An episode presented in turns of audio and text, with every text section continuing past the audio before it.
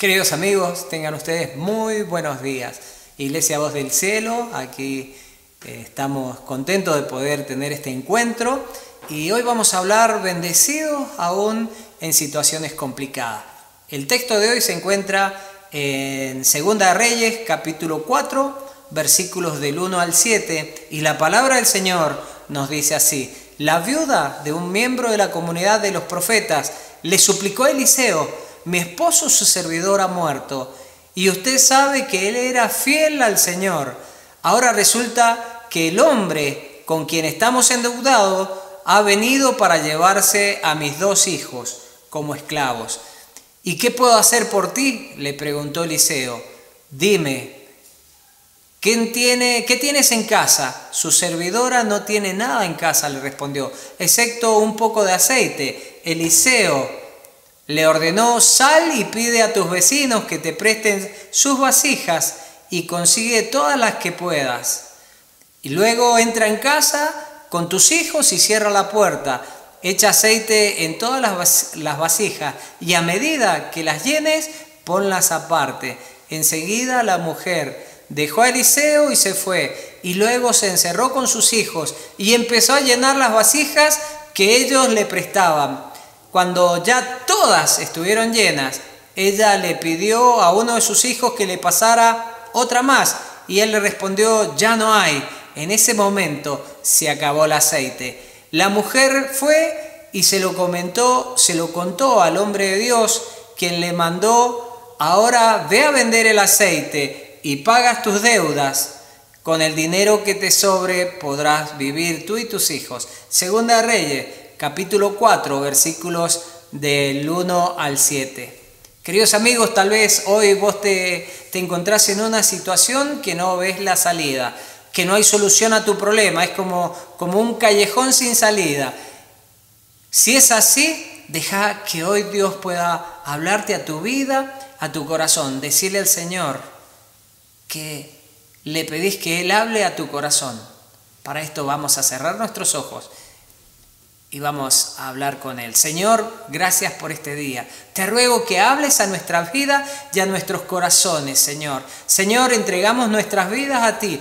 Te necesitamos en nuestra vida, te necesitamos en nuestra economía, te necesitamos en nuestras relaciones de familia, matrimoniales y de amigos. Señor, te necesitamos en nuestra vida. Gracias porque tú eres fiel, maravilloso. Señor, te necesito en mi trabajo, pero también te necesitamos en nuestra patria. Bendice, Señor, a, los a los gobernantes, al presidente, Señor, bendice a los que están en eminencia, a los intendentes, para que ellos puedan tomar decisiones sabias en este tiempo, pero sabemos que la decisión más sabia y la más importante es de rendirnos a tus pies. Por eso hoy nos rendimos a tus pies para que tú puedas abrazarnos y puedas hablarnos. Señor, confiamos en que tú tienes el control de todo. Por eso damos gloria y honor a tu nombre. Háblanos en el nombre de Jesús. Amén y amén. Acá nos encontramos en un caso que una mujer se encontraba en una situación muy difícil, tal vez como la que nosotros podamos tener. Y en la versión Reina Valera dice que esta mujer clamó al profeta. Y clamar es pedir o requerir una cosa con vehemencia, eh, con desesperación, suplicar. Y buscamos qué es suplicar, porque en esta versión dice que esta mujer suplicó al profeta. Y suplicar es pedir una cosa con humildad, con sumisión y también con vehemencia. Y el Señor nos dice en Jeremías 33:3, clama a mí y yo te responderé.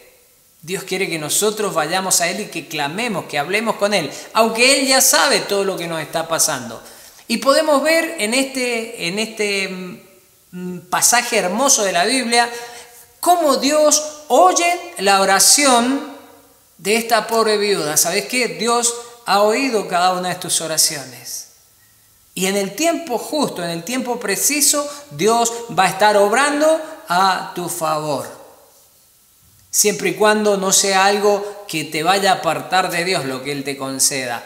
Nosotros podemos ver cómo Dios oyó a esta pobre viuda y Dios usa pequeñas cosas o instrumentos débiles para alcanzar grandes metas y grandes resultados. Cuando los hijos de Dios confiamos en Él, Dios siempre abre camino para que podamos, en medio del problema, encontrar la salida. Y esto tenés que confiar. Isaías 43, 16, nueva versión internacional, nos dice, así dice el Señor, que abrió un camino en el mar y una senda a través de las aguas impetuosas. Así dice el Señor que abrió un camino en el mar. Isaías 43, 16. La viuda tenía una gran preocupación, como cualquier persona lo podría tener, sea hombre, sea mujer. Veamos, esta mujer estaba realmente desesperada, pero en su desesperación vino al siervo de Dios, al que el profeta de Dios, para que el profeta de Dios pudiera darle una solución a su problema.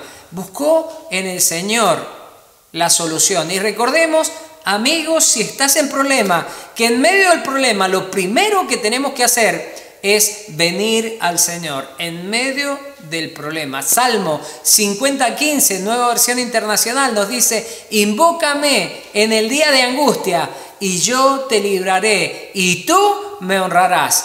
Salmo 50:15. Esta viuda había estado casada con un hijo de los profetas. Era un hombre de Dios y que había muerto y había dejado una gran deuda.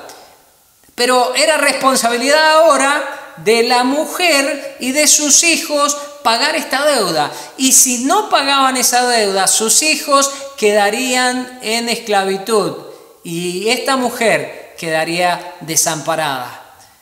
Pero amigos, Dios está atento a nuestras necesidades. Esta mujer tenía una necesidad y vos tenés diversas necesidades, pero Dios está atento. Mateo 6.8 dice, porque su Padre sabe lo que ustedes necesitan antes que se lo pidan. Mateo 6.8.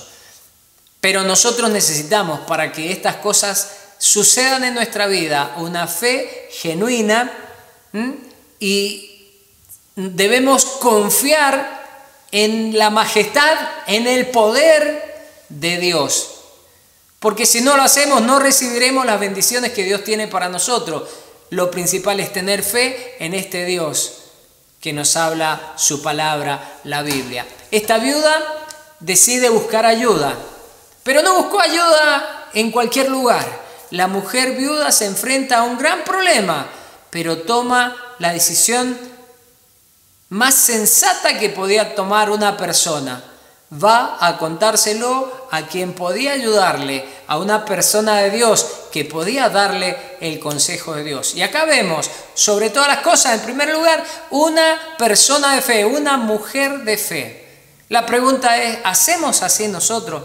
¿Qué hacemos cuando tenemos problemas, cuando tenemos dificultades? Tal vez nos desahogamos con los vecinos, nos quejamos con nuestros compañeros de trabajo, dando una pobre impresión, una pobre imagen de que a pesar de que somos hijos de Dios, no tenemos a quien recurrir en busca de ayuda. Nosotros nos limitamos a desparramar nuestro problema por cuanto lugar vamos y nos lamentamos como lo hacen muchos. Pero pregunto, ¿no sería más sabio, no sería más sensato frenar nuestro ímpetu? Nuestro ímpetu, frenar nuestra lengua delante de las personas que no conocen al Señor y tratar el problema tal vez con nuestros pastores, con algún consejero, con nuestro maestro de la escuela dominical o lo que sea, con un hermano de la iglesia en la cual nosotros podamos apoyar y buscar juntos la respuesta de Dios a nuestro problema, a nuestro clamor. La mujer clamó, no para, para dar, Clamó para pedir. Ella necesitaba el socorro y no fue a pedirle al doctor, no fue a pedirle al farmacéutico, no fue a pedirle a los vecinos o familiares. Ella fue a Eliseo, ella fue al profeta de Dios, porque ella sabía bien quién era. Y en su clamor podemos ver, en el clamor de esta mujer, tal vez como en el clamor nuestro, una queja. ¿Por qué? Porque ella había enviudado aparentemente hacía muy poco, porque ella tenía deudas, los acreedores estaban a punto de quitarle sus dos hijos conforme a las costumbres de la ley de entonces, y se iba a quedar sola. Y entonces, ante el clamor de esta mujer, Eliseo responde y le dice, ¿qué te haré yo? Declárame qué tienes en tu casa. Y esta mujer le dice, tu sierva nada tiene en casa, tan solo un poco de aceite. Qué poco, ¿verdad? Como para no sentirse abrumada, desalentada en semejante situación, llena de deudas, sin alimento, sin carne, sin pan, sin trigo, tan solo con una vasija de aceite. Podría haber mentido ella diciendo, no tengo nada, si lo que tenía era un poco de aceite, pero no lo ocultó delante del profeta porque sabía a quién tenía enfrente y sabía que no lo podía engañar. Solo una vasija con un poco de aceite. Para la vida físicamente esto no era nada, tal vez para vos tampoco es nada, pero el poder de Dios puede hacer que esto que aparentemente es mínimo sea mucho. La, la viuda posiblemente esperó algo más de Eliseo.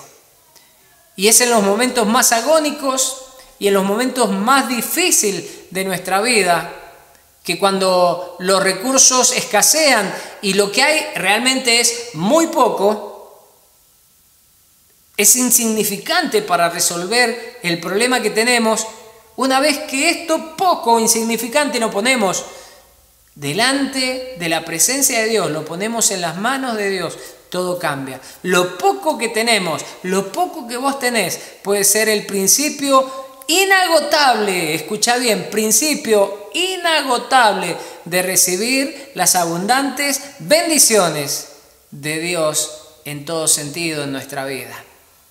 Dos insignificantes peces y cinco panes fueron suficientes en las manos de Jesús para alimentar miles de personas. Lo poco que a vos te parece que tenés es suficiente en las manos del Señor.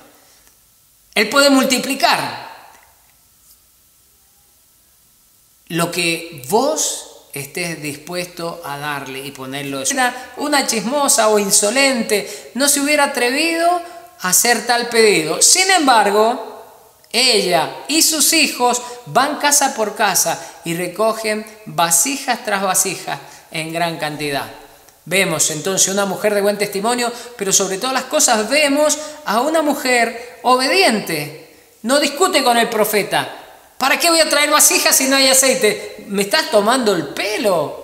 Vos que sos el profeta de Dios, me decís que traiga vasija y tengo solo un poquito de aceite en mi vasija. ¿Crees que sea el hazme reír de todo el pueblo? No dijo eso. Ella fue una mujer obediente y sin chistar fue y hizo como el profeta le había encomendado. Y también vemos aquí no solo a una mujer de testimonio, a una mujer obediente, sino vemos a una familia unida. A pesar de la crisis, estaban caminando juntos, estaban tirando juntos. Y es lo que nosotros tenemos que hacer en este tiempo en que nosotros estamos tal vez en una crisis histórica mundial a raíz de la pandemia y de que se van a caer los mercados y están cayendo, sino que tenemos que tirar juntos, más que nunca debemos agarrarnos de la mano con nuestros hermanos, con, con nuestros hijos, con nuestros padres y tener un mismo sentir. Y acá también vimos a una mujer de buen testimonio, a una mujer que no dudó, no confrontó al profeta, a jóvenes, a una familia que tiraba unida, también vemos a jóvenes que obedecen, obedecen a su madre y sin siquiera cuestionar nada.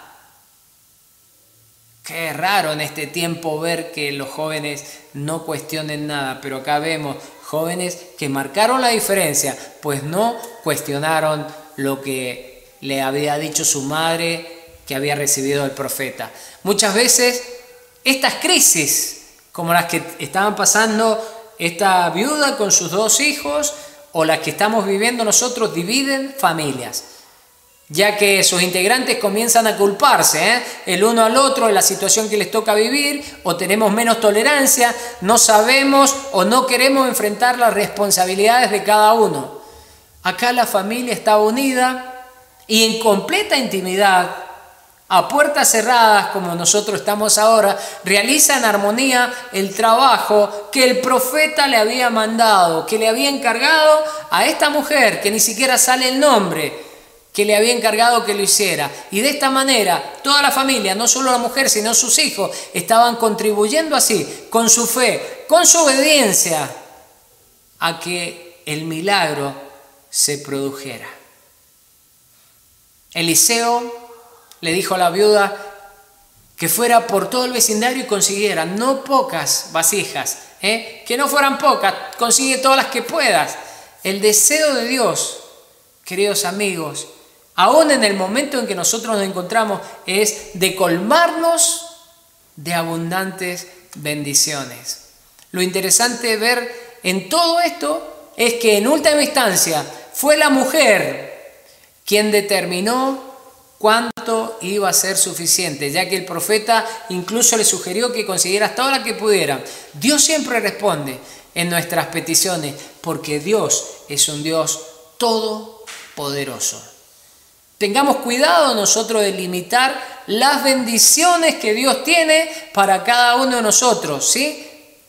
Y muchas veces, ¿cómo las limitamos? Con nuestra falta de fe, con nuestra falta de obediencia o tal vez con nuestro orgullo. Tal vez hay veces hemos estado pidiéndole algo a Dios y, por algo que nos faltaba y Dios nos manda el dinero a través de la mano de un, de un amigo y llega el amigo con el dinero y nosotros por nuestro orgullo le dijimos, no, no necesito nada, no quiero nada. Y rechazar la bendición es un gran error que nos puede costar muy caro a cada uno de nosotros. Nosotros debemos obedecer a lo que Dios dice y hacer todo lo que Él nos haya señalado. Esta mujer obedece, encerrada en su pieza, con sus hijos, va llenando vasija tras vasija, traen una y de, del, fíjate el milagro, de la vasija que ellos tenían, del poco aceite que tenían, iban sacando, iban echando a una y se iba llenando. Y cuando esta vasija se llenaba, la ponían a un lado y traían otra. ¿ah? Y, y, cuando se acabaron las vasijas, solo cuando se acabaron las vasijas, cuando ya no había más lugar donde poner, dice que el aceite se acabó. El aceite, el aceite dejó de fluir. Y la mujer inmediatamente vuelve al profeta para contarles el milagro que había sucedido. Allí Eliseo le da un consejo, que ella lo sigue al pie de la letra. Vende el aceite, versículo 7, paga a tus acreedores y con lo que queda vivan ustedes. Ve y vende el aceite, señal que había recibido la abundancia que esperaba. Paga a los acreedores. Otra señal, ¿qué señal? Que estaba liberando a los hijos de esta mujer para que no fueran esclavos y pudiesen vivir en plenitud con su madre. Y vivir de lo que quede. Acá nos está mostrando que tenía para subsistir lo suficiente para el futuro. Siempre los límites a la bendición de Dios los ponemos nosotros, no los pone Dios. Si, alguno, si algo debemos aprender en este tiempo, si algo debemos sacar de todas las, las experiencias que estamos viviendo, es que debemos ser agradecidos a Dios por un montón de cosas, por estar sano, por estar en familia, por tener el plato de comida, por tener salud. Es fácil pedir en la urgencia. Y cuando pedimos la urgencia, pronto olvidamos. Y no hacemos más que siempre estar aprovechándonos de las bendiciones de Dios para luego darle la espalda en el primer inconveniente. Me ha pasado en estos años de, de, de, militar en la palabra del Señor, en este tiempo, ver cuántas familias realmente muy bendecidas y mientras estaba la bendición estaba todo perfecto, pero ante el mínimo problema desistieron, claudicó su fe y se volvieron atrás. A veces creemos que, que ya no tenemos nada para dar, que lo que tenemos es insignificante de poco valor y nos preguntamos, ¿qué le puedo dar yo a Dios? Dios puede hacer grandes cosas, aún con la pequeña cosa, con lo insignificante que yo tengo. Y si fuera necesario, Dios hace cosas de la nada, como la creación, solo su palabra. Dios puede hacer grandes milagros con la vasija de tu vida, pero no tenemos que dejar de pensar en cómo servir mejor a Dios. Cuando yo digo, no tengo nada para dar, no tengo Dios nada para darte, esas son mentiras, mentiras de Satanás. Y el diablo, escucha bien, el diablo quiere hacernos pensar que no servimos para nada. ¿Para qué? Para que exactamente no hagamos nada. No limites a Dios. No limites a Dios y su poder. Ten fe, sé obediente, cree en Él. El problema que tiene la iglesia de hoy es que piensa que no tiene nada que Dios pueda usar para llenar nuestros vacíos y así nosotros podemos llenar el vacío de los otros. Amigo, dale lo que tienes a Dios y verás grandes milagros. ¿Cuáles son las cosas ordinarias de tu vida? Tal vez tu voz, tu vehículo, tu martillo, tu tenaza, tu máquina de soldar, tal vez una escoba, un instrumento musical, tu corazón, tu tiempo. Moisés nunca se imaginó el poder de Dios a través de un simple callado, a través de un, de un bastón de pastor. ¿eh? Cuando este pastor estuvo en las manos de Dios y Dios lo usó para que Moisés se moviera con esto, realmente vieron grandísimos milagros. Con lo poco que tenemos, pero con Dios de nuestro lado podemos llegar a ver grandes y extraordinarias cosas. Segunda de Corintios, capítulo 3, versículo 5 nos dice, no que seamos competentes por nosotros mismos, a pesar para pensar algo como de nosotros mismos, sino que nuestra competencia proviene de Dios. Segunda de Corintios 5. Amigo, ¿lo podés ver? No somos nosotros, es Dios en todas las cosas. Cada uno de nosotros tiene algo que sin duda Dios quiere usar. ¿Qué es lo que vos tenés? ¿Qué tenés para que Dios pueda usar para su gloria? En algún momento de nuestra vida todos llegamos a sentirnos como se sintió esta viuda en este pasaje que hemos leído. Y tenemos sentimientos como que Dios nos ha olvidado, se ha olvidado de nosotros. Nos sentimos solos, nos sentimos desamparados. Pero cuando aprendemos a confiar en Dios y en su poder, cuando confiamos en, en su palabra preciosa, sabemos en esos momentos que no estamos solos. Sabemos que Él está con nosotros. Amigo, ¿te sientes solo tal vez en este tiempo? Es tiempo de confiar en Dios, esperar en Él.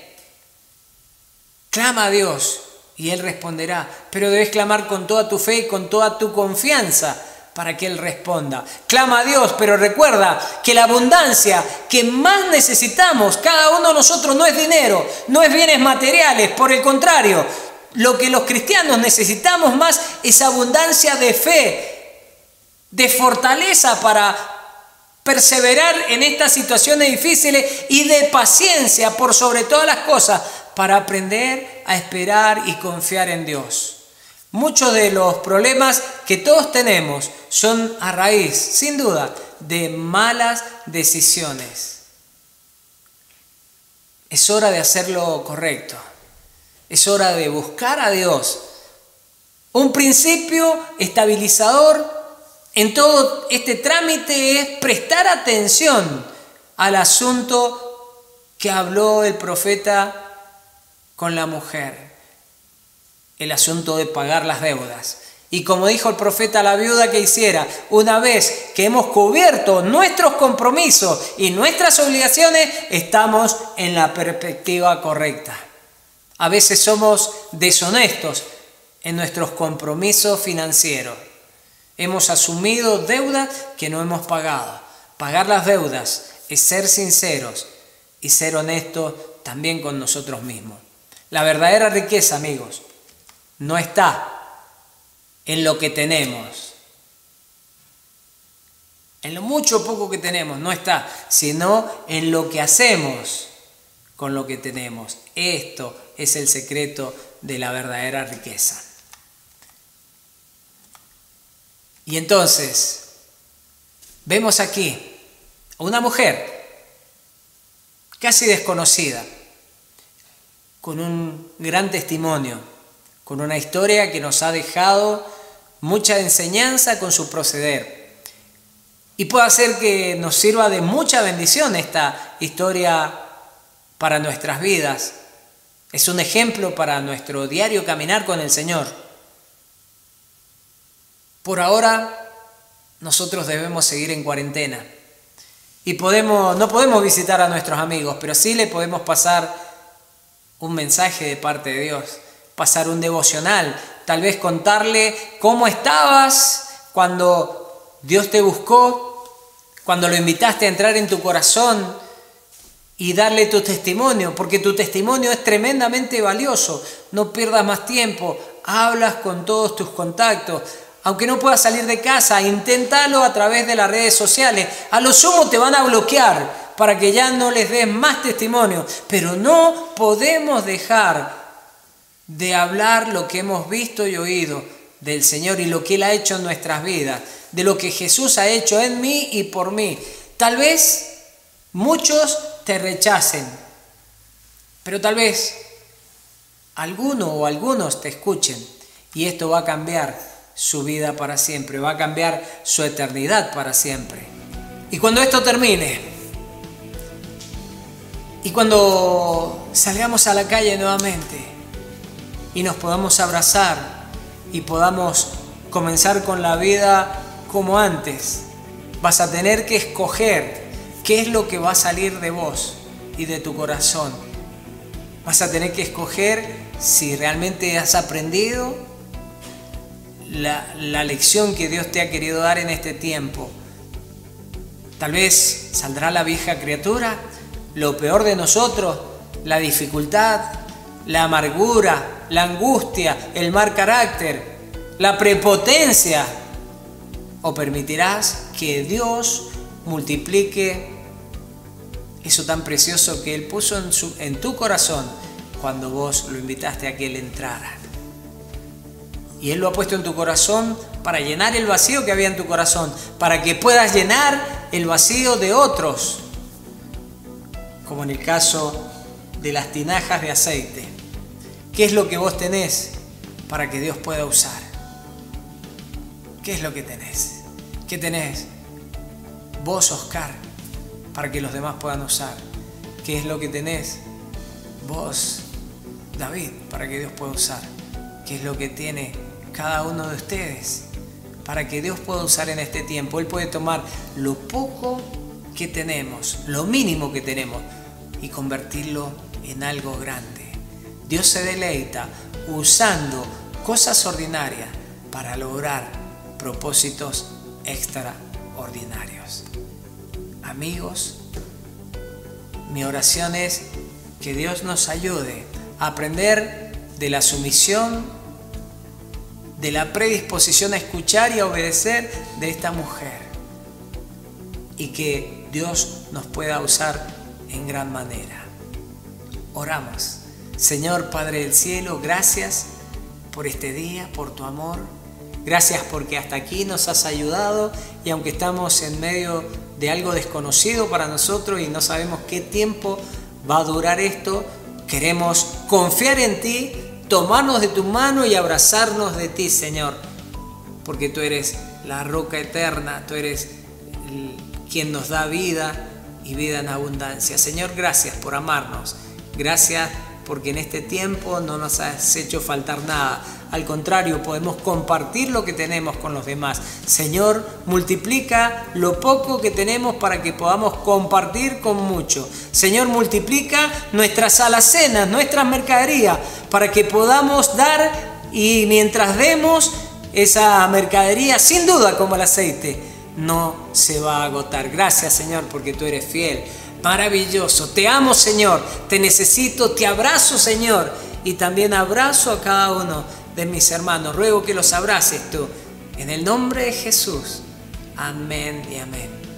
Amigos, Dios bendiga tu vida grandemente, que esta semana sea una semana realmente una semana de victoria para la gloria de Dios. Dios te bendiga. Nos vemos el miércoles a las 20:30.